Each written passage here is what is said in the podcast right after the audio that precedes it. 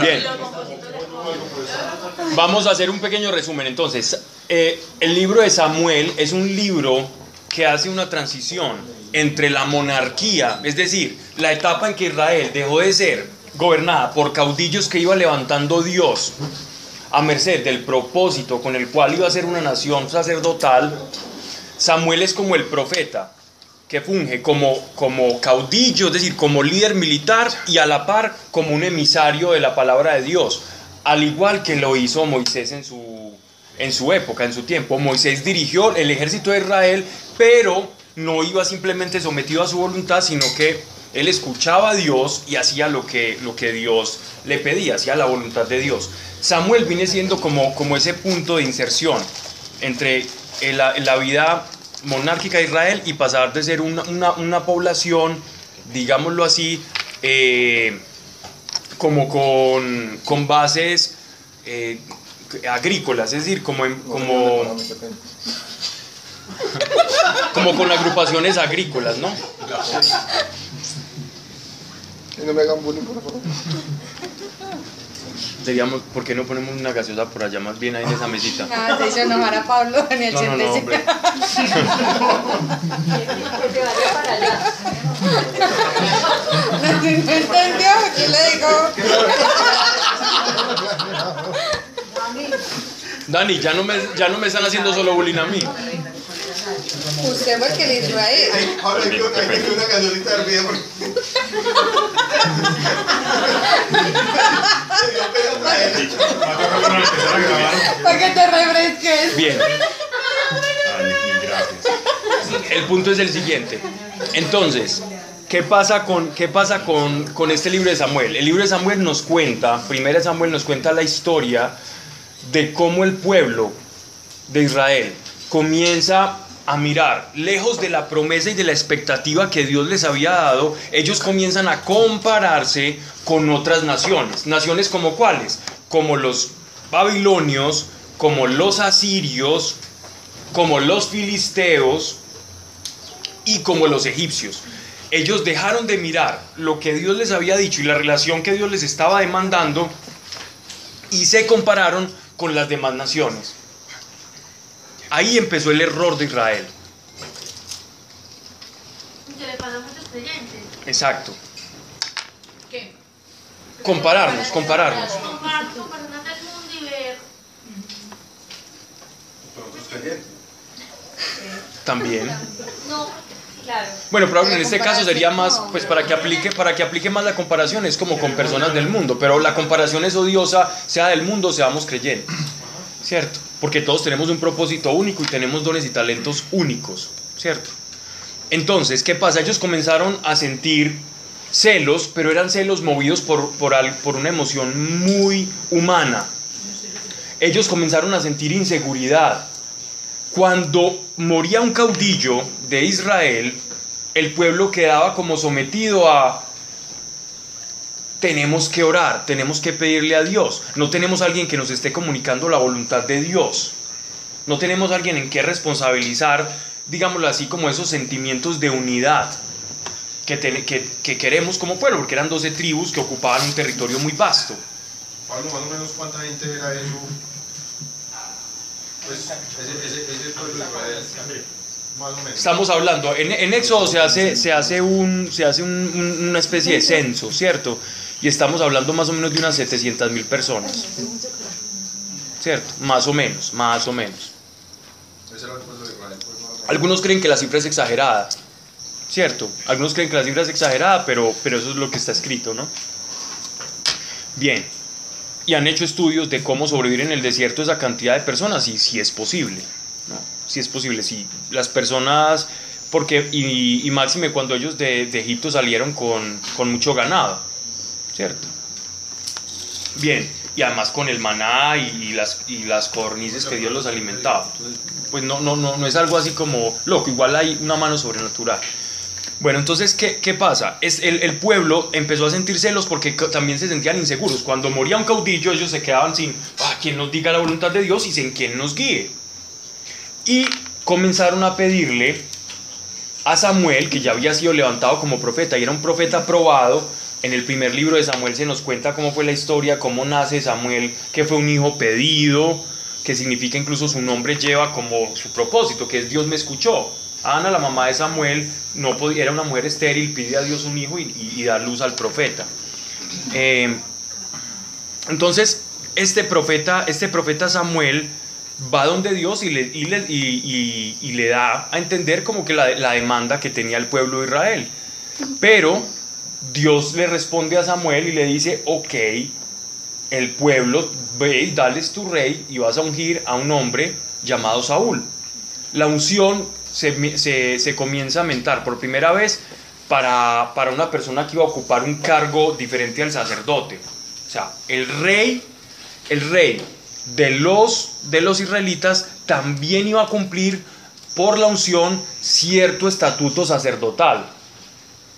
Por eso el rey David pudo meterse a la, a la- a la tienda de la proposición y comer los panes que solo estaban reservados para los sacerdotes. Eso lo vamos a ver después, pero eso es algo que, que el mismo Jesucristo nos explica en el Evangelio.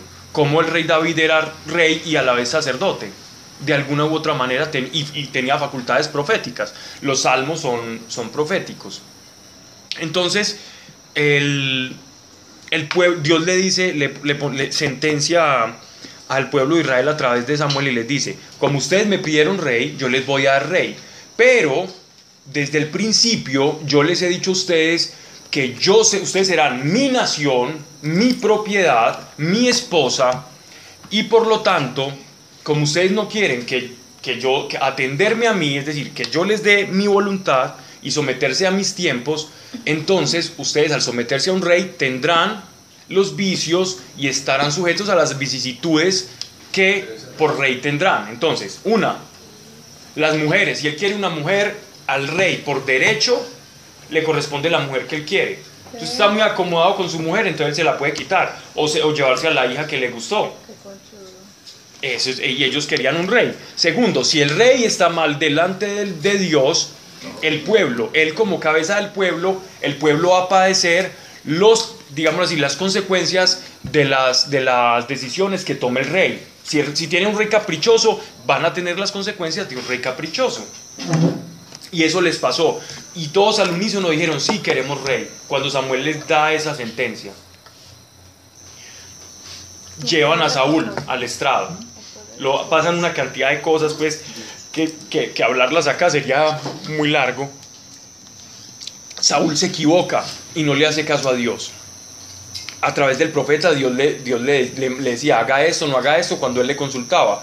Él hizo cosas amañadas, sometidas a su emoción, algunas por temor, otras por, por, su, por la propia fragilidad humana.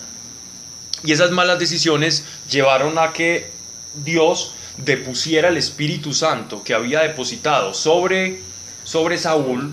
Recordemos que esa, esa, esa posición del Espíritu Santo no era como la de nosotros ahora. Saúl tenía una influencia del Espíritu Santo, mas él no era receptáculo, él no era una casita del Espíritu Santo. Era que el Espíritu Santo ejercía una influencia sobre él para que cosas pasaran sobre su vida, ¿no? y porque, era, porque había sido ungido. El Espíritu Santo se retira de Saúl y queda en su alma un vacío insoportable. Y ese vacío nos narra la, la escritura que solamente podía ser eh, como apaciguado esa tristeza y ese desespero por la melodía del, de David, uno de los hijos de Isaí que Dios había nombrado como rey, que en este caso es el rey David. Entonces cuando él tocaba el arpa, entonces el rey Saúl se apaciguaba. Y de esa manera entonces el rey David se fue ganando desde niño como un lugar en la, en la casa dinástica del rey Saúl. Y en ese orden de ideas entonces va creciendo David, va creciendo David en gracia y favor de Dios, mientras que la popularidad y las decisiones de, de Saúl iban siendo cada vez más en contravía de Dios, hasta el punto en que para los judíos era completamente, y está en ley, está en la ley, está en el Levítico, era completamente prohibido, nefasto y generaba mucha maldición el consultar agoreros o, o visionarios o personas que hablaran con los muertos, ¿cierto? O que hicieran hechicería. Y entonces Saúl, muy temeroso porque no oía la respuesta de Dios para saber si atacaba un lugar o no, entonces él va a buscar a, una bruja, una pitonisa, que le dice, le dice algo y, y ahí empieza la maldición y el profeta Samuel se le aparece y le dice, mire usted, le va a pasar esto, esto, esto, esto y esto y Dios lo va a deponer y en su casa no va a quedar nadie vivo y eso empieza a suceder a lo largo de todo el libro. La espada empezó a caer sobre la casa de Saúl mientras que David iba, seguía creciendo. David empieza a cobrar protagonismo, todos sabemos la historia de David y Goliat, etcétera, etcétera, que, que ocurre en este, en este libro. Eh, David es nombrado rey, rey de Israel, ungido por parte de Dios, persona conforme al corazón de Dios. Y en, el, libro de Samuel termina con un rey David, que era un lugarteniente, era un comandante del ejército de Saúl, pero era un comandante que él usaba, que él utilizaba, porque él no, él, él, digámoslo así, cuando lo intentó matar nunca le pudo dar captura.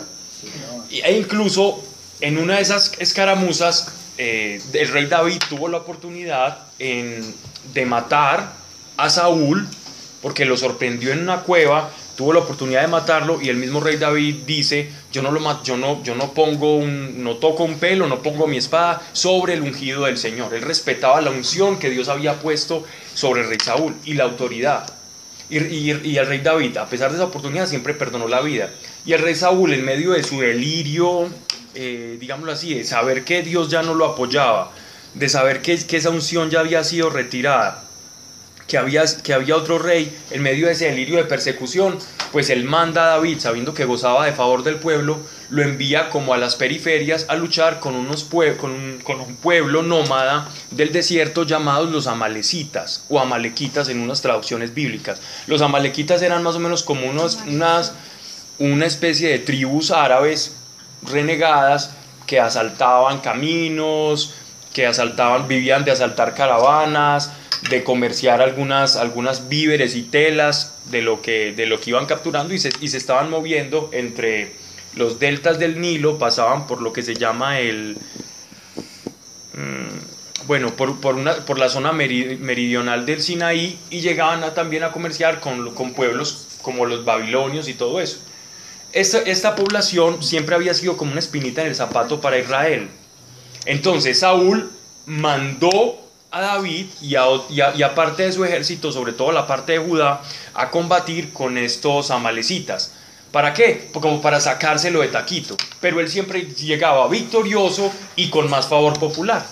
Sobre todo con los de la casa de Judá. La tribu de Judá es la tribu más grande de Israel. De hecho, fue es, es una de las que ocupa mayor territorio. Le tocó la parte sur del territorio de Israel es este, es este, es el favor de la mayoría de, de- la tribu más grande se la estaba, se la estaba consiguiendo David. Recordemos que David viene de, de Judá, de la casa de Judá. Jesús viene de la casa de David. Jesucristo es de la casa de Judá y que viene siendo la misma casa de David. Por eso dice, hijo de David, ten piedad de mí, porque son de la misma casa dinástica.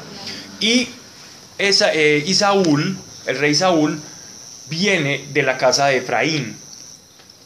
¿Cierto? Entonces, y la casa de Efraín está más, más en la zona meridional de Israel y es más pequeña, es una población más pequeña, pero que gozaron de mucho prestigio, sobre todo en el tiempo de Saúl, porque pues era su casa. Entonces, de alguna manera, eso, eso les hacía ganar un favor. Dime. Pero entonces, eh, para entender, estos dos libros de Samuel los escribe él contando esas historias. Los, de no, Raúl- los escriben amanuenses, los escriben, los escriben personas, no. Esto no lo escribe ni David, ni lo escribe Samuel. Esto lo escriben en, la- en las cortes, ellos tenían escriba o amanuenses, que iban escribiendo todo. Los que escribían la- las cronologías de los reyes o los que escribían las cosas como de, de, de- de cuánto ingresaba, de cuánto salía, egresos e ingresos de la, de la población, etcétera, y etcétera. ¿Quiénes eran los acreedores? ¿Quiénes eran los deudores? Eran como los que llevaban los libros contables.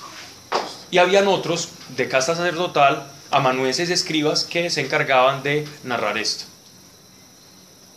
Inspirados por el Espíritu Santo. Todo lo que está acá es, es- es con una inspiración divina. Es decir, el Espíritu Santo de alguna manera se encargaba de que, de que, esto, nos, que, de que esto, de esta historia nos iba a llegar a nosotros Pero para conocer. Lo que no entiendo es por qué se llaman libros de Samuel. Simplemente es un, es un nombre. Samuel, porque Samuel es la figura central del primer libro, porque era el profeta Samuel, el caudillo. Después este se podría llamar el libro de la historia de David, pero no, le pusieron reyes, ¿por qué? Porque no solamente está David, sino que está Saúl, después está Salomón, Jeroboam, Y, pues, y no es como en estos tiempos que la gente como que llega, pues que alguien dice, bueno, voy a escribir un libro sobre tal persona que existió antes, sino que en esa, eh, como en todas esa- esas culturas, eh, pues como de ese lado del mundo había una tradición oral. Entonces ellos se pasaban como todos los conocimientos de las historias de todos los antepasados de boca en boca hasta que llega un momento donde ya deciden, o más por dirección de Dios, escribirlas. Aprobó tu moción, mira. Conforme, doctora. Bien. Entonces, eh, bueno, les resumí muy, muy, digámoslo así, muy mediocremente el, el- el libro de, de Samuel, ¿cierto? Pero, pero léanlo, pues el primer libro de Samuel, léanlos para, para que nos... Se me olvidó decir esto. El caso, ¿cómo termina el libro de Samuel? El libro de Samuel termina con la muerte de Saúl en, en una lucha que se, que, que, que, se, que se centró en el territorio de los Gabaonitas, ¿cierto? Quienes, los recuerden que tenían, Israel tenía dos enemigos grandes en el tiempo en el que Saúl fue nombrado rey. Unos ya los nombramos, eran los amalecitas o amalequitas, que eran más que todo forajidos que iban haciendo ataques periféricos, pero no hacían mucho daño. Eran piedrita en el zapato. Pero por otro lado, tenían una super piedrota, pero ya metida adentro, que eran los filisteos. Pueblo venido del Mediterráneo, ¿cierto? Que ya hablamos como dos horas de ellos.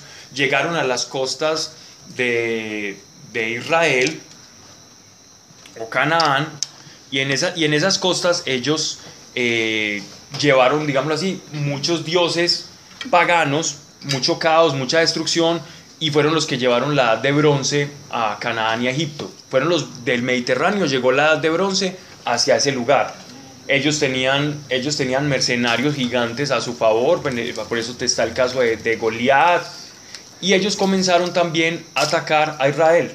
En una, en una defensa de Israel por parte de los filisteos, encabezada por el rey Saúl, fue que Saúl y sus hijos murieron. Recuerden la manera en que murió Saúl, como nos narra el último, el capítulo de los reyes, que así termina, eh, de primera de Samuel. Narra en que a Saúl, unos arqueros a caballo, eran arqueros a caballo, le logran asestar una flecha entre las caderas y la última vértebra. Ahí es donde hieren de muerte al rey Saúl.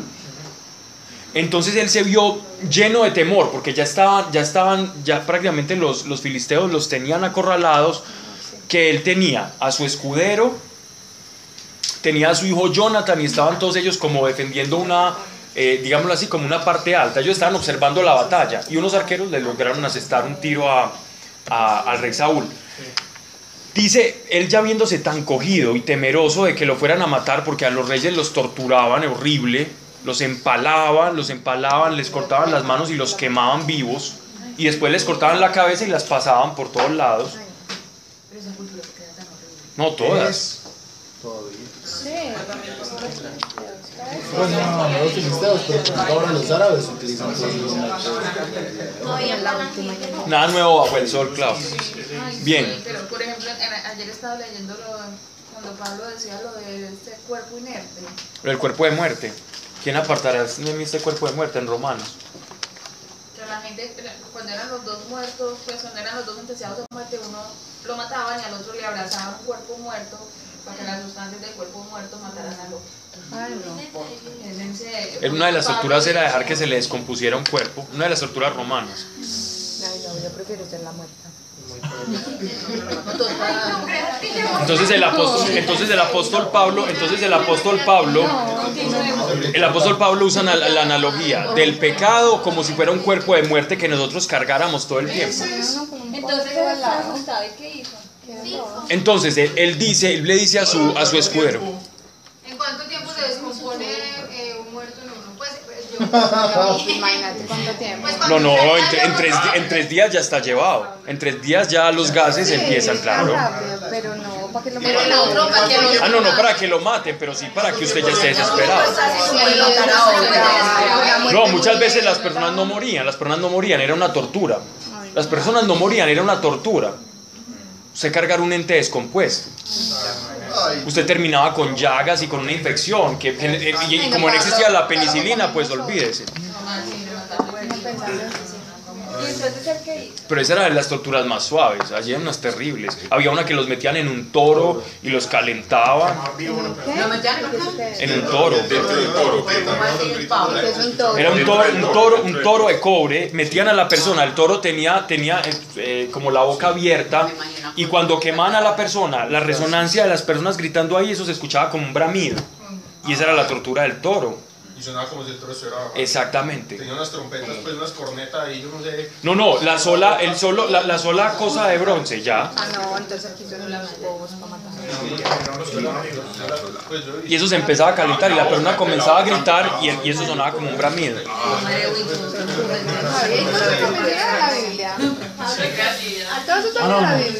Entonces vamos, vamos, vamos a seguir con... No, las torturas no, esas torturas... Bien, entonces Saúl estaba, volvamos a Saúl. Volvamos a Saúl, dejemos el imperio romano de lado.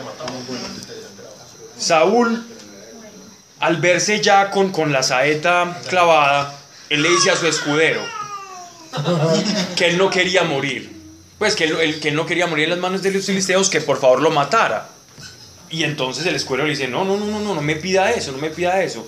Entonces lo que hace Saúl es ponerse la espada así y recostarse en la espada, ¿cierto? Y el escudero hace lo mismo. Recuerden que así terminó el libro de, Sam- de Primera de Samuel. No les estoy contando nada nuevo. ¿Cómo? También muere la familia de Saúl, o sea, muere Saúl, el Queda solo, queda, familia. queda, queda un hijo, queda un hijo y nieto. Pero esperará lo que pasa. Entonces, así las cosas, termina el libro de Primera de Samuel, con un rey David que vuelve victorioso con, de los amalequitas y con un rey Saúl que muere casi que en manos de los filisteos, ¿cierto? Rodeado por los filisteos, ¿verdad? Así empieza el libro de Segunda de Samuel o Primera de Reyes en algunas versiones, ¿vale? Y ahí no hablan todavía qué le pasa a Jonathan. Yo no me acuerdo cuando vimos. re- eh, Jonathan ahí también cae, A Jonathan. Jonathan también cae ahí.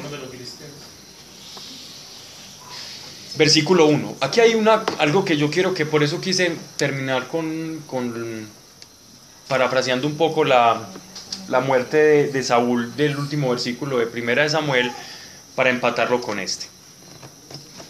Después de la muerte de Saúl, cuando hacía dos días que David victorioso de los amalecitas estaba en Siselec, Siselec estamos hablando de una cerca de Efraín, más o menos a unos 100 kilómetros de Jerusalén. 120 kilómetros de Jerusalén. Tan linda. Llegó el tercer día al campamento un hombre que venía del campo de Saúl, desgarrados los vestidos y cubierta la cabeza de polvo. Esta señal de desgarro de vestidos y la ceniza en la cabeza es una señal, bien sea por un luto o por un agravio a Dios, es decir, una herejía. Los judíos hacían eso, rasgarse las vestiduras, es decir, como lo más sagrado fue como corrompido, fue violentado, entonces era como una especie de señal de conmiseración. Llegó el tercer día al campamento un hombre que venía del campo de Saúl, desgarrados los vestidos y cubierta la cabeza de polvo. Cuando estuvo cerca de David, se echó a tierra postrándose. Y David le preguntó, ¿de dónde vienes? Y él respondió, vengo huido del campamento de Israel. Y David le preguntó, ¿qué ha sucedido? Cuéntamelo. Él respondió, el pueblo huyó de la batalla y gran número de hombres han caído. Saúl mismo y Jonathan, su hijo, han sido muertos.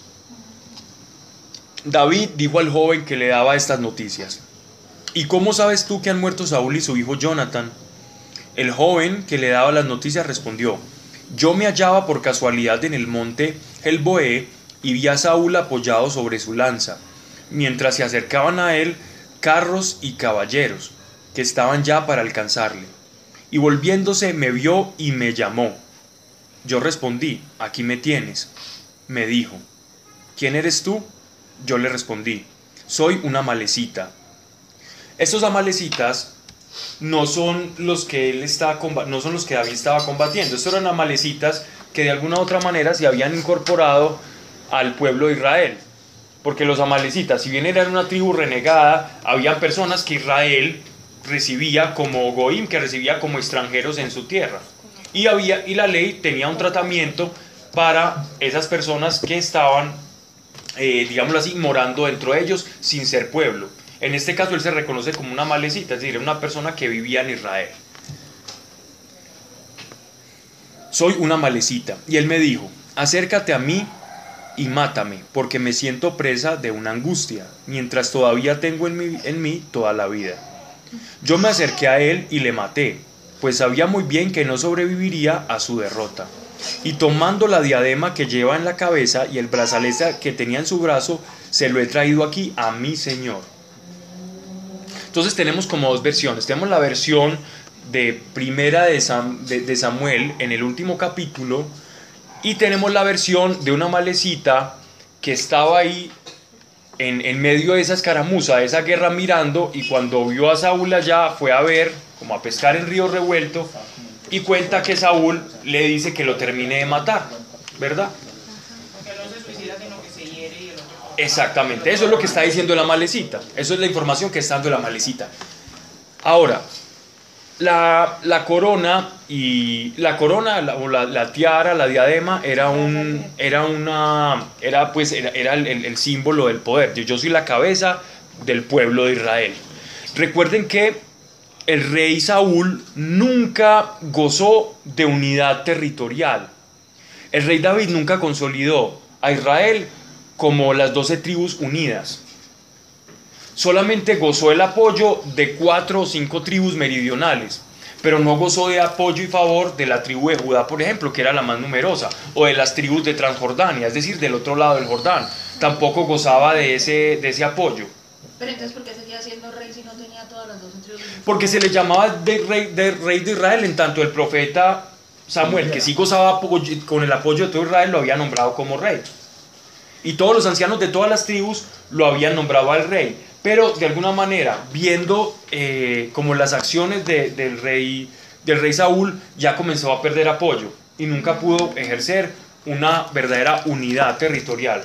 Israel nunca, se, nunca fue sólido y unido en, en el reinado de Saúl.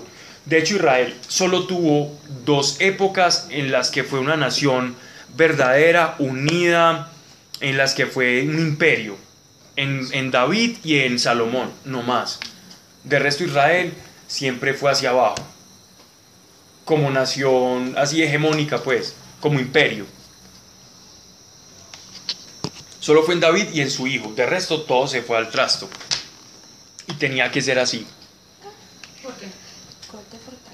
Porque eso lo, vamos a ir viendo, pero igual, uno a, a lo largo de, to- de todo el texto de los reyes, nos damos cuenta que los reyes lo que hicieron fue más como consolidar una nación separatista del mundo y se fueron eh, aislando de la idea principal por la cual Dios los eligió. Nación mes santa, nación de sacerdotes empezaron a ser un pueblo más guerrero y, y- y- y mezquinamente encerrado en sus tradiciones y dejaron de ser, de fungir como sacerdotes. El sacerdote tiene que llevar la ley y la palabra de Dios a, y ellos se encerraron en la palabra de Dios. Entonces Dios los tenía que sacar. Mire, mire que uno se da cuenta que, que Israel entre más se ensimismaba, más Dios, las, más Dios la dispersaba. Ah, se quieren quedar encerraditos en una sola nación ahí aguantando los embates de todo el mundo. Entonces Dios llegaba, les hacía carambola y, los- y otra vez la diáspora. Y ellos iban siendo luz a todas las naciones. Ellos fueron luz en Babilonia, ellos fueron luz en Egipto, ellos fueron luz en muchos lugares. Hasta, hasta América llegaron y todo. Bueno, pero eso es otra historia. Em, ya se tiene que ir Erika. Entonces David se rasgó la.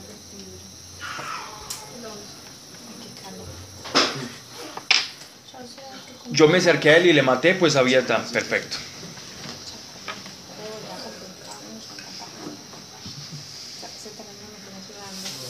Miren pues, versículo 11, capítulo 1, verso 11. David, tomando sus vestiduras, las rasgó y también todos los hombres que con él estaban. hicieron duelo, llorando y ayunando hasta la tarde por Saúl, por su hijo Jonathan y por el pueblo de Yahvé, perdón, que había caído a la espada. Miren esto. Esta actitud no es de un rey normal. Esta actitud que David está teniendo para con el rey Saúl, que era un, perseguidor de la causa de Dios, se había vuelto un ungido de Dios, terminó volviéndose en contra de la causa de Dios y persiguiendo al que él ya sabía que era ungido, que era el rey David.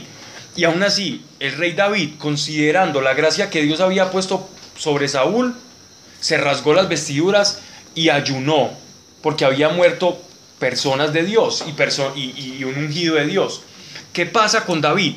Uno nota en David algo fundamental y es David tenía un corazón conforme a Dios y en este punto, en el punto en que él gozaba y él sabía, él- él- él veía a Israel como una nación única, unida y santa.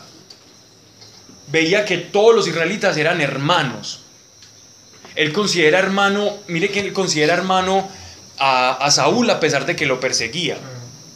Entonces el corazón de David era, her- hervía por hacer de Israel un solo pueblo, doce tribus en uno solo. Ese era, ese era el verdadero corazón de David. Era alguien que iba a unir las doce tribus que estaban dispersas. Era un hombre que no dividía, sino que era un hombre que unía. David, toman- tomando sus vestiduras, las rasgó y también todos los hombres que con él estaban hicieron duelo llorando y ayunando hasta la tarde por Saúl, por su hijo Jonathan y por el pueblo de Yahvé que habían caído a la espada. Miren, oró por el rey, oró por la casa del rey y oró por el pueblo del rey. Un día por, por cada tipo, por cada población. David dijo al joven que le había traído las noticias, ¿de dónde eres tú? Él respondió, soy hijo de un extranjero, de una malecita. Y David le dijo, ¿y cómo te atreviste a tender tu mano para dar muerte al ungido de Yahvé? Y llamando a uno de los suyos le dijo, échate sobre él y mátale. El hombre hirió a la malecita que murió, y David dijo, caiga tu sangre sobre tu cabeza, tu misma boca ha atestiguado contra ti al decir, yo he dado la muerte al ungido de Yahvé.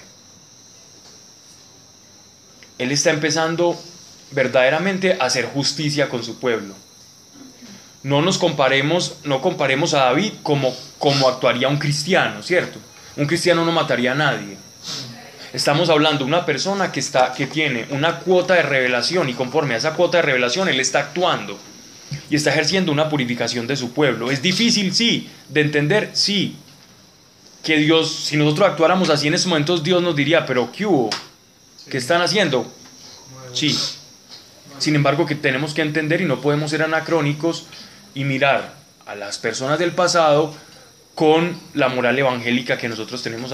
Ahora, cuando digo evangélica no me refiero a iglesia evangélica, me refiero al evangelio que mora en nosotros. Bien. Antes, antes para, para un rey de la época esto era demasiado, demasiado misericordioso.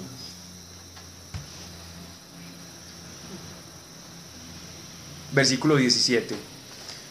David cantó una elegía por Saúl y Jonathan. Una elegía, en las, de ustedes debe decir pues algo, eh, algo diferente. La elegía es una, es, una, es una parte, es una porción, digámoslo así, como de la poesía antigua, una elegía que es como un cántico fúnebre, es una, una manera de expresar, digámoslo así, un sentimiento de dolor por una muerte. ¿Ya? David cantó una elegía por Saúl y Jonathan su hijo. Está escrita en el libro del justo, para que la aprendan los niños de Judá. Este libro del justo o este libro de Hacer es un libro que por internet circulan muchas falsas copias de este libro. Uno pone el libro de Hacer en internet, te va a salir una fantochada que parece, súper interesante, pero que no es el verdadero libro de Hacer. Que son cosas más de corte esotérico y recortes de cositas por acá, por allá, y que uno lo lee y que uno dice que es esto tan rico, pero cuando uno va a ver de dónde viene, son puros recortes y gente como sensacionalista. El verdadero libro de Hacer, de los cuales se conservan fragmentos no completo, era una especie de antología de, de hazañas, de cánticos y de gritos militares y de guerra que utilizaban los israelitas. Como para, para hacer arengas militares, cuando ellos iban a, una batalla, ellos empezaban a cantar, a cantar cosas. Esas, esas cánticos y también esas, elegías y esos cantos fúnebres estaban compendiados en esa antología, que, era, que se llama el libro de Hacer. Entonces vamos a leer qué decía esa, ese cántico fúnebre. Verso 19. Tu gloria, Israel, ha, ha perecido en tus montes. ¿Por qué en tus montes? Porque en las montañas de Efraín, cerca de las montañas de Efraín, fue donde el rey Saúl fue abatido. Entonces mire que él reconoce, él reconoce, está reconociendo a, Saúl como, como alguien, ¿no? ¿Cómo cayeron los héroes? No lo propaléis en Gad, no lo publiquéis por las calles de Ascalón. Ascalón y Gad, recuerden que Ascalón era la, la capital de los, de los filisteos, era el centro. Entonces, ¿qué, qué está diciendo? Él sabía, el rey David está, cuando está escribiendo esto, él está pensando, a Saúl le van a cortar la cabeza. Y la cabeza de Saúl la van a empezar a, seguramente en una estaca, la van a empezar a exhibir públicamente y a cantar arengas a favor de sus dioses y en contra del Dios de Israel. Entonces él está como doliendo, lamentándose de esa situación. Entonces lo publiquéis por las calles de Ascalón, que, en eso, que no se regocijen las hijas de los filisteos, no salten de júbilo las hijas de los incircuncisos, montes de, Gol- de Gelboé, no caiga sobre vosotros ni rocío ni lluvia, ni seáis campos de primicias. Esas, esas montañas fueron donde, ese, ese valle que queda entre esas montañas, es, eso es donde murió el rey Saúl, ¿cierto? porque allí fue abatido el escudo de los héroes, el escudo de Saúl, como si no fuera ungido con el óleo. El escudo de Saúl, ungido con el óleo, no se está refiriendo a la unción del rey, del rey Saúl, sino que se está refiriendo al aceite. En este tiempo los, reyes, los israelitas, no utilizaban, eh, digámoslo así, escudos o armaduras de bronce. Solamente el rey, el rey Saúl y algunos lugartenientes tenían espadas de bronce, ¿cierto? De resto ellos peleaban con, con armas de piedra, de piedra y madera y, lanzas y cosas de ese estilo. Y los escudos eran de cuero reforzado. Para que ese cuero no se agrietara, ellos le, le untaban un óleo, le untaban un aceite que se introducía en las grietas y así lo iban conservando, como ahora los productos que venden para los carros de cuero, que un spray, es eso. No caiga sobre vosotros ni rocío ni lluvia ni seáis campos de primicias, porque allí fue abatido el escudo de los héroes, el escudo de Saúl, como si no fuera ungido con el óleo. De la sangre de los muertos, de la grasa de los valientes, el arco de Jonathan no se hartaba nunca, la espada de Saúl no se blandía en vano. Saúl y Jonathan, amados y queridos, inseparables en vida. Tampoco se separaron en la muerte, más ágiles que las águilas, más fuerte que los leones. Hijas de Israel, llorad por Saúl, que os vestía de lino fino y adornaba de oro vuestros vestidos. ¿Cómo han caído los héroes en medio de la batalla? ¿Cómo fue traspasado Jonathan en las alturas? Angustiado estoy, y por ti, oh Jonathan, hermano mío, me eras carísimo, y tu amor era para mí dulcísimo, más que el amor de las mujeres. Algunos eh, que leen este texto eh, dicen, ah, claro, David era homosexual. La vieron y sale en Discovery Channel y sale en History Channel. Claro, vea, la homosexualidad en la Biblia. Y sale por allá una monita hablando con cara intelectual diciendo que, claro, que, que por este pasaje que David era, que era homosexual. Los que no conocen la poética, la prosa, las elegías israelitas, siempre hablan en un lenguaje hiperbólico por si no se están dando cuenta hacen uso el óleo de los escudos, están hablando de los héroes, aun cuando sabía el mismo rey David, sabía que Saúl no era perita en dulce, que era una joyita, pero él siempre respetó que era un ungido del Señor. Estamos hablando en un lenguaje poético, lleno, rico en analogías, rico en figuras, eh, en, alegorías y cosas de este estilo. Es, el lenguaje que utiliza la- las elegías, la poesía fúnebre. Y él está diciendo, oh Jonathan, hermano mío, me eras carísimo y tu amor era para mí dulcísimo más que el amor de las mujeres. ¿Por qué? Porque dentro de los mismos salmos, David sabe que dentro de las, de las, de las mismas cortesanas y de sus esposas empezaron a pelearse quién iba a ser el sucesor. No, el sucesor no, no puede ser Salomón, entonces tiene que ser este. Y entonces va a ser Azazel, eh, va a ser Asael, y entonces va a ser este, y va a ser el otro.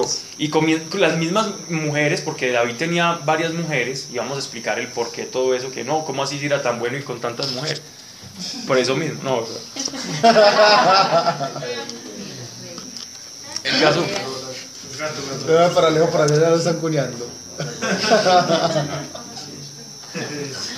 eh, no, no, no, después de esto no, es- no, no sale a decir, "Vea, es que es lícito tener 200 concubinas, porque A todas las- Aquí está. Manda el ciervo para que se coja. Pero es que Bien. Era rey. era rey. Y eso era una maldición. La maldición de las 300 suegras. Bueno. Eh, entonces, eh, si vemos ese lenguaje, sabíamos que por el rey David, las intrigas, pues, generalmente en estas casas dinásticas, por lo general empezaban por una mujer. Por lo general. La que quería que pusieran al hijo como capitán, o quería este para mí, entonces empezaban a intrigar. Entonces él está hablando aquí de carísimo mera tu amor más que el de las mujeres, era en cuanto a la lealtad. Jonathan siempre le fue leal al rey David. Si nosotros vamos a ver el término amor, ya, el término amor que, están, que se está utilizando acá se utiliza para el amor de, de Abraham a sus hijos, a sus hermanos, a su prójimo, a lo largo de todo el Génesis se utiliza la misma expresión. Una vez lo hablaba yo, no lo vamos a repetir y están todos los textos pues, en los que se utiliza esta misma, esta misma frase. Pero algunas personas interpretan eso como eso. Más que el amor de las mujeres, se refiere a, la lealtad del amor. ¿Ya? Porque muchas mujeres estaban con el rey por interés. Jonathan no estaba por interés. Incluso Jonathan prefirió desobedecer a su padre, Saúl. Se hizo amigo del enemigo de su padre porque sabía que Dios lo había ungido. Entonces, ¿qué hay ahí? Lealtad. Lealtad por encima de ese amor pasional de, de- de mujer, ¿no? Ellos se juraron y todo. Claro, lealtad. Hicieron un pacto y fue leal. Y dice, más que el amor de las mujeres, versículo 27, cómo han caído los héroes, cómo han perecido las armas del combate.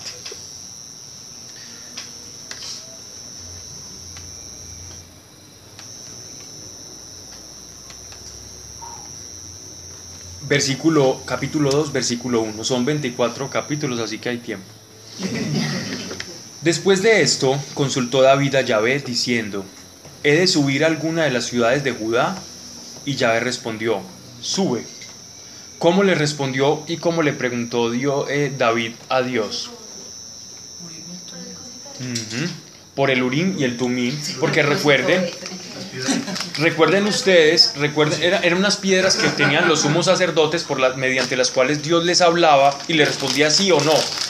Cuando Dios no hablaba verbalmente, físicamente o con el Shekinah, con la presencia manifiesta de él, el sumo sacerdote o el profeta tenía dos piedras por las cuales se comunicaba afirmativa o negativamente. Tu Urim y Tumim. Sandra como eran comían. No, era una piedra blanca y una piedra negra. Algunos presumen que era un onix y un ópalo, pero no sabemos. O una opalina, pero no sabemos, no sabemos a ciencia cierta. Se especula qué piedras eran. El negro no. Uno de ahí. Se presume que eran una negra y otra blanca, ¿cierto? Bien. Y Yahvé respondió, sube. Recuerde que David andaba con un profeta. Preguntó David, ¿a cuál de ellas subiré? Y Yahvé respondió, a Hebrón. O sea, posiblemente acá ya el profeta o ellos le preguntaron y afirmativamente quedó Hebrón. No sabemos si fue con el Urim y el Tumim, muy posiblemente, o si fue de profecía directa. O el mismo rey David tuvo una locución del Señor y el Señor le mostró, porque el rey David era profeta. A Hebrón, donde está el famoso monte Hebrón. Subió pues allá David con sus dos mujeres, Ahinoam de Jezrael y Abigail de Carmel. Recuerden que Ahinoam Era, era, pues, era como fue la primera mujer que él tuvo y después Abigail, que fue la mujer, que fue una mujer de un, de un hombre. ¿Recuerdan ustedes que él intentó comprar y pactar con él? ¿Se acuerdan? ¿Se acuerdan? ¿No se Sí, sí, sí, sí, sí, sí, sí, sí, sí, sí, sí. Naval. Naval. Que, eh, Ah, sí, que David iba a pasar por una parte y le, le pidió autorización a él y él le dijo que no. Sí, sí. Y ya Exacto. después la esposa, como para librar a su esposo de la calamidad, le mandó un mercado. Ah, pero era esposa de otro. Sí, De Naval. Sí, cierto que sí. Ella Sí. después termina con David. ella después termina con David. Ahinoam significa algo así en hebreo como... em, quedó muy claro. Eh, significa algo así como... eh, como... Como dulce es mi hermano, algo, es- algo así como dulce es mi hermano, la dulzura de mi hermano. Pero esa mujer no era la esposa de un guerrero también, que él mandó después a la guerra. No, esa es Betsabé. No, esa viene esposa después, Urias. esa viene después. Y Abigail significa la alegría de mi padre. Bueno. Qué nombre más bonito. Hizo también que subieran los que estaban con él, cada uno con su familia, y habitaron en las ciudades de Hebrón. O sea que eh, David se instauró con un campamento de militares de la casa de Judá en Hebrón. Ahí hicieron como un emplazamiento. Vinieron los hombres de Judá y ungieron allá a David, rey de la casa de Judá. No rey de Israel, de la casa de Judá. ¿Cuál es la diferencia? La diferencia es que Judá es una tribu muy grande. Es como decir, eh, Martistatis, la princesa de, Antioquia, pero no de Colombia. En ese tiempo eran 12 tribus. Que era rey de solo una tribu. Nos podemos preguntar, bueno, pero ya Samuel no lo había ungido como rey. ¿Cierto? Sí. ¿Cuál es la unción que vale? La de Dios. La de Dios. Ya él era rey, predestinado por Dios para ser rey. Para de contar. Pero esta, esta, esta segunda unción era como una rúbrica, era como un, un confirmar lo que Dios había hecho ante todo el pueblo. No que quedara como un secreto entre Samuel y la familia de David y unos pocos, sino que ya todo el pueblo ya lo estaba reconociendo como su rey. Y eso era importante, porque si algo gozó David fue el favor de todo el pueblo. Supo David que las gentes de Jabes, Galaad, habían dado sepultura a Saúl. Y David envió mensaje. Miren esto que hace David tan interesante. Aquí, como es tan histórico, pues no me van a ver, no me van a ver pues como haciendo tantos aportes como de costumbre, porque el texto ya es concluyente y habla por sí mismo, salvo algunas cositas que vale la pena aclarar. Pero, pero sí quiero que hagamos hincapié en mirar la actitud que tiene el rey David y por qué, y vamos a escudriñar y a descubrir por qué Dios le llama hombre conforme a mi corazón. Ver, ver por qué, porque pese a todas las equivocaciones que tiene, vamos también a mirar los aciertos, porque gracias a Dios fueron más aciertos que desaciertos. Supo David que las gentes de Jabes Galad habían dado sepultura a Saúl, y David envió mensajeros a los hombres de Jabes Galad que les dijeran: Bendito seáis de Yahvé por la misericordia que habéis hecho con vuestro señor Saúl, dándole sepultura. Que, haya, que haga Yahvé con vosotros misericordia y verdad.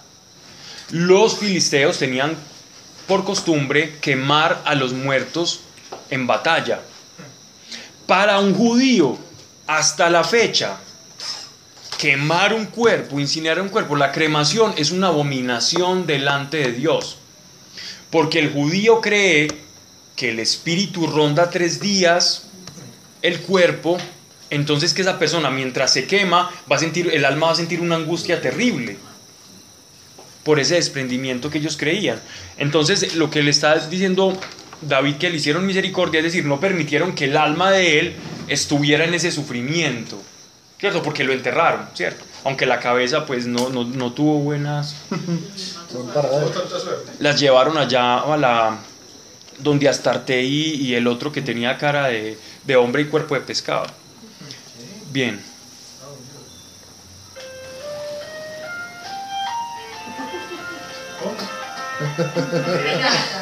Video motivacional. La Rosa de Guadalupe ya. La rosa de Guadalupe, güey, fea, fea, güey. Es la canción de la rosa. ¿Cómo es que se llama? Bendito seáis por la misericordia que habéis hecho con vuestro señor Saúl dándole la sepultura. Que haga llave, miren esta bendición, miren la bendición que les da David. Que haga llave con vosotros misericordia y verdad. Yo también os pagaré con favores lo que habéis hecho. Fortaleced vuestras manos y tener valor, pues que muerto Saúl, los hombres de Judá me han ungido por rey suyo. Es decir, él envió un mensajero. Primero, ese mensajero les iba a contar lo que él había hecho con Saúl y que había ayunado y orado. Y por otro lado, les iba a contar que, que él estaba muy contento y que les iba a dar favores. Vea que, que, que, que, mm, el rey David siempre tenía como esos detalles. Tenía detalles como yo voy a una tierra y reparto el botín entre los, digamos, entre los, entre los que me acompañaron, entre los guerreros. Tenía otro detalle, listo, ustedes hicieron misericordia con Saúl, yo considero que Saúl es ungido de Dios, entonces yo también, como ahora soy rey, voy a hacer la misericordia como si Saúl, eh, como si yo estuviera encarnando al mismo Saúl. Y así como me hicieron misericordia, yo se las voy a hacer a ustedes. ¿Eso cómo se llama? Justo. Era una persona de corazón justo. Porque no lo hacía por agradar al otro. No, lo hacía por, por su justicia interior, ¿no? Porque él decía, es lo correcto. Es lo correcto. Y también, aparte de eso, era una estrategia política, política tremenda. Porque es que la bondad no era muy natural en esa época. Entonces ellos veían, mira, este está con nosotros, este se conduele de nuestro rey. Y eso generaba una unión nacional, porque es que él, él no estaba a favor de, de Saúl o a favor de su propia causa, él estaba a favor de la unificación de Israel. Y en ese sentido tuvo el apoyo del Señor todo el tiempo, porque él perseguía su objetivo, la unificación de Israel. Por eso el que pide por eso en Israel, muy bueno. Bueno. Vamos las facultades morales de David y vamos a notar que, que sí tuvo bastantes aciertos. Cierto que vamos al verso 8. Pero Abner, ¿recuerdan quién es este Abner? Saúl andaba siempre con un lugarteniente. Ah. No, Era el que le mandaba. No, no. Abner era, era como el lugarteniente, como el jefe militar de las de, del ejército de Saúl. ¿A cuál fue el que- Algo así. El jefe de seguridad de Saúl. No, pero espérate. De hecho, Saúl, de hecho, Saúl, eh, y perdón, de hecho, Abner fue el que llevó a David y le puso la armadura para pelear contra Goliat y el que después lo llevó en brazos y empezó a incitar al pueblo para que cantara. Es decir, era una persona que, que pese a que era a favor de la causa de Saúl siempre, tuvo siempre también simpatía con David. No le era el todo problemático David, tenía como cierta afinidad y simpatía con el rey David. Ese era Abner, era un hombre de guerra pues ya curtido en años. Pero Abner, hijo de Ner, jefe del ejército de Saúl, tomó a, Is- a Isbal, hijo de Saúl, Isbal, si notan el, el, el Ish, Ish, Baal, hijo del, de los Baales, hombre, el hombre del Baal, es decir, el hijo de, de los dioses paganos. Es decir, tenía un nombrecito que ya atestiguaba cierto paganismo dentro de la casa de Saúl. El mismo nombre del hijo ya atestiguaba cierto paganismo. De hecho, incluso los escriba que, que narran después las crónicas camuflan este nombre para que no quede ese nombre de- del pueblo de Israel en, la, y le ponen un apodo. Pero ahí está, ya quedó la mancha. No lo pudieron tapar. Los mismos escribas intentaron como decir, no, pues en la dinastía de Israel un un nombre tan agresivo, pero ahí está. Hijo de Saúl y llevándole a Mahanaim, le alzó por rey a Galad. Mahanaim era una, era una, una locación que quedaba en, en Efraín. Le alzó por rey de Galaad, de Aser, de Jezrael, de Efraín, de Benjamín y de todo Israel. De todo Israel. Mire que aquí omitieron a Judá y a las ciudades transbordanas. Pero ya no habían proclamado a David. Exacto, exacto. Entonces el lugarteniente, el rey muerto, dice, no, se enteró de que, de que, de que ya habían levantado a David como rey. Él dice, no, no, no, tengo que levantar al único hijo que le quedó a Saúl como rey para hacerle contrapeso a David. Una pugna. Y aquí, estas tribus que aquí están nombrando, estas cuatro o cinco tribus, me van a apoyar y no van a permitir que David siga creciendo en hegemonía. Pero Dios tenía otros planes, por supuesto. Le alzó por rey de Galaad, de Aser, de Jezreel, de Efraín, de Benjamín y de todo Israel. Cuarenta años tenía Isbaal, hijo de Saúl, cuando comenzó a reinar en Israel, y reinó dos años. Solo la casa de Judá seguía a David. El tiempo que David reinó en Hebrón sobre la casa de Judá fue de siete años y seis meses. ¿Qué podemos notar acá? Que Abner era un, digámoslo así, era más bien que Ishbaal, o sea, el hijo de Saúl, de 40 años, era el títere de Abner, que era un hombre curtido en batallas, que era el que se decía lo que hacían allá. Y el otro era una figura política. El hijo de Saúl era una figura política. Más bien petimetre, más bien como... eh, pel- eh, como... eh, no, no. Sí, pero no. eh, flojo, flojón, pues como de, de- de- de mente frágil, pues... Solo imagen. El aristócrata. Exacto. Era una figurita.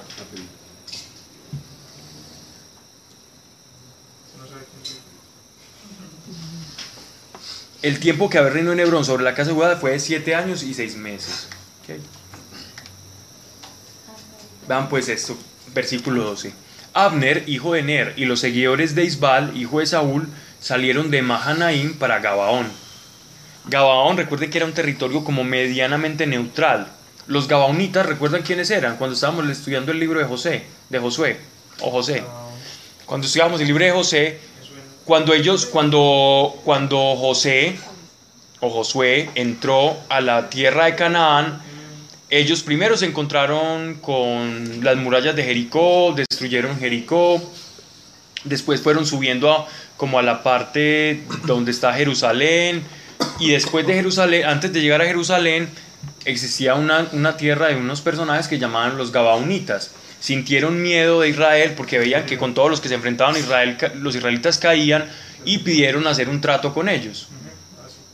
Josué accedió, hicieron, hicieron el trato, los dejaron libres y los dejaron ser como una ciudad que estaba avasallada. Es decir, que ellos pagaban tributo a Israel por, por las especies y las cosas que cultivaban y todo, e- y estaban como sometidos en cierta forma, pero tenían muchas libertades. No era un sometimiento como el de, los de esclavitud, no. Simplemente ellos eran vasallos. Entonces eso, se había vuelto como una especie de territorio neutro entre estas, en- entre estas dos facciones, los hijos de, de Judá y, los de, y la casa de Israel en cabeza de, Isbal y la otra en cabeza de, de- David. Salieron de, de Gabaón. Joab, hijo de Sarbia, Joab por, otro, por el otro lado. Entonces tenemos a, tenemos a, dos, tenemos a dos personajes. Tenemos a Abner, militar lugarteniente de Saúl, y por otro lado tenemos a Joab, lugarteniente del rey David. Eran como los dos militares fuertes. Hijo de Sarbia y los seguidores de David se pusieron en marcha. Encontráronse cerca del estanque de Gabaón y acamparon los unos de un lado del estanque, los otros del otro. Abner dijo a Joab. Se juntaron los dos, los dos pequeños ejércitos y se carearon los dos militares, pues los dos comandantes. Abner dijo a Joab, salgan unos cuantos jóvenes y combatan a nuestra vista. Joab respondió, que salgan. Y salieron avanzando en igual número, doce de Benjamín, por Isbal, hijo de Saúl, y doce de los seguidores de David. Y cogiendo cada uno su adversario por la cabeza, le hundió la espada en el costado y cayeron todos a una, llamándose por eso aquel lugar Campo de las Rocas. Ese Campo de las Rocas está en un estudio ahí, eh, digámoslo así, el término hebreo que, que suscita esa palabra rocas. Campo de los costados.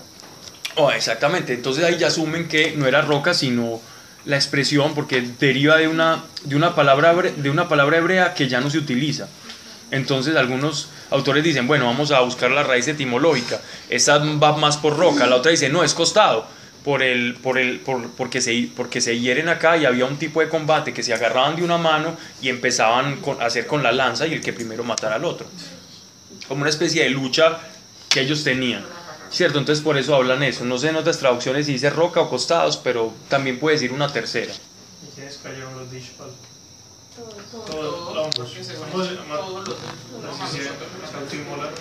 No No, no, no, no, pero solamente murieron los que de- están en Gabaón. No los de David, sino los otros. Hubo aquel día, hubo aquel día muy recia batalla, y Abner y los hombres de Israel fueron vencidos por los seguidores de David. Están, estaban allí los tres hijos de Sarbia, Joab, Abisaí y Asael. De los de David murió, murió Asael, ¿cierto? Vamos a ver, claro. Que era uno muy querido de, de, de ¿cómo es que se llama este? De Joab, el hermano. Asael era ligero de pies como un corzo de los campos, y persiguió a Abner sin apartarse de en pos de él, ni a la derecha ni a la izquierda. Abner miró detrás de sí y le dijo, ¿Eres tú Asael? Él respondió, Yo soy. Y Abner le dijo, Apártate a la derecha o a la izquierda, coge a uno de esos mozos y toma sus despojos. Pero Asael no quiso apartarse de él, y Abner dijo entonces a Asael, Apártate en pos de mí, o te derribo en tierra, ¿y cómo podría yo levantar mis ojos delante de Joab tu hermano? Pero Asael rehusó retirarse, y Abner le hirió entonces, sin volverse, con la lanza en el abdomen, saliéndole la lanza por detrás, y allí cayó y murió. Todos al llegar al lugar donde había caído Asael, se detenían. Joab y Abisaí persiguieron a Abner, llegando al ponerse el sol, a la colina de Amma, que está frente a Guiar, del lado del desierto de Gabaón. Los hijos de Benjamín, vamos a terminar este capítulo ya para, para que nos podamos ir. Del lado del desierto de Gabaón, los hijos de Benjamín se reunieron detrás de Abner en apretado haz y se apostraron en lo alto de la colina. Y Abner, llamando a Joab, le dijo dos veces, le dijo a voces, perdón, ¿hasta cuándo no dejará de, de devorar la espada, nos dejará devorar la espada? ¿No sabes que al fin viene la desesperación? ¿A cuándo esperas para decir a los tuyos que dejen de perseguir a sus hermanos? Y Joab respondió, Por Dios vivo, que si no hubieras hablado tú, el pueblo no habría dejado de perseguir a sus hermanos hasta mañana. Y Joab hizo sonar la trompeta, y el pueblo se detuvo y no persiguieron ya a Israel, cesando el combate. Entonces, una, una- aquí lo que están diciendo es que hubo una batalla de 12 contra 12. Un comandante de un lado, otro comandante del otro. Cuando los de David, los 12 de David resultaron victoriosos sobre los 12 de Israel. Pero cuando los 12 de, Israel, de, de David lograron la victoria, se fueron en pos de capturar, o sea, Sael, uno de los hermanos de, de- Joab, se fue a perseguir al, al lugarteniente de, de Saúl. Y en esa persecución, entonces, ahí es cuando él se da vuelta, mientras él le está hablando y le asesta un golpe y mata a Sael, que era el que lo estaba persiguiendo. Y Joab se da cuenta, entonces ahí ellos empiezan a tener una confrontación verbal de acantilado a acantilado y empiezan a hablar de por qué, por qué, los, por qué los iba a perseguir. Y este hombre Joab se va con la espinita de que le, va- que le mataron a su hermano. ¿Cierto? Y, y cesó de perseguirlos.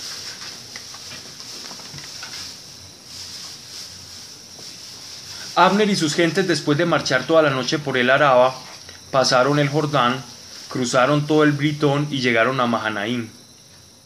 Joab, cesando en la persecución de Abner, reunió todo el pueblo. Faltaban de los servidores de David 19 hombres y Asael. Esos murieron ahí en esa persecución. Ahí fue donde murieron. O sea que murieron los 12 más otros tantos en esa, en esa persecución que se dio. Los seguidores de David habían herido de muerte a 370 hombres de los de Benjamín, de los de Abner. Libieron a Asael y le sepultaron en los sepulcros de su padre en Belén. Joab y sus hombres marcharon toda la noche y llegaron a Hebrón al despuntar el día. Esas libaciones eran como todas las cosas pertinentes a la, al, cortejo fúnebre, ¿cierto? Que se les, se les untaban, según la ley, tres tipos de ungüento, unas hierbas, y después se sepultaba a la persona. Generalmente cada familia tenía un sepulcro. Y ahí se enterraban, se, se depositaban todas las... Perdóname, pero me perdí en una cosa. La tribu de Benjamín. Entonces David fue y la tribu de Benjamín. Ellos se encontraron en un territorio neutral, los dos ejércitos, para ver qué era, porque, porque se cariaron, ¿cierto? ¿Cómo así? Usted, no, usted vino a nombrar al rey a este, a este tipo cuando el rey es David, y el rey David dice, no, yo soy el rey, entonces ¿qué pasó acá? Y ellos llegan a una conclusión, no, nos- no vamos a hacer de esto una carnicería, para ver quién va a ganar entonces. saque usted 12 de sus mejores hombres y usted 12 de sus mejores hombres y enfrentélos. Y se enfrentaron, ganaron los de David. Pero eh, Abner salió a la huida y mientras los de David los perseguían, entonces hacen como una especie de, tregua, tocan la trompeta, la trompeta cuando muere Asael y se retiran. Unos se retiran a Transjordania y lo que es, lo que es em, eh, el rey David se queda en el territorio que estaba ocupando en esos momentos Abner, que, estaban, que estaba ocupando Saúl. Como que gana el territorio. Y es muy normal que el pueblo judío entre sí peleara. Entonces, No. muy raro. Era muy raro. Era muy raro. De hecho, es lo anormal. Y es que igual era como una transición. Es una tran- y eso es lo que precisamente el rey David no quería. Él quería la unidad, no que todos se estuvieran matando.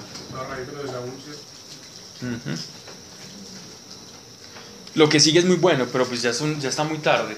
Eh, vamos a ver muchas cosas, vamos a ver cómo Saúl, eh, cómo, cómo el rey David comienza, digámoslo así, como a sufrir un poco por los hijos y empiezan todas esas tramas políticas y, y malucas que afean